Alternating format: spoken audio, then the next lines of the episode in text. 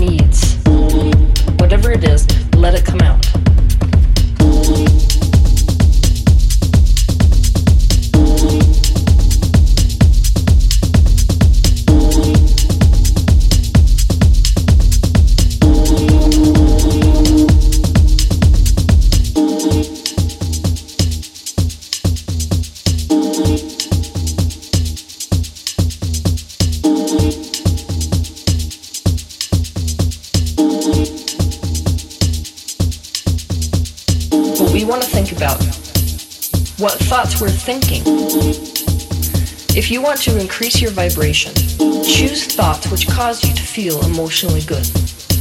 To raise your frequency. Nothing is more important than the thoughts you are thinking and whatever you're paying attention to. You cannot focus on things that cause you to feel bad. You must focus on things that cause you to feel good.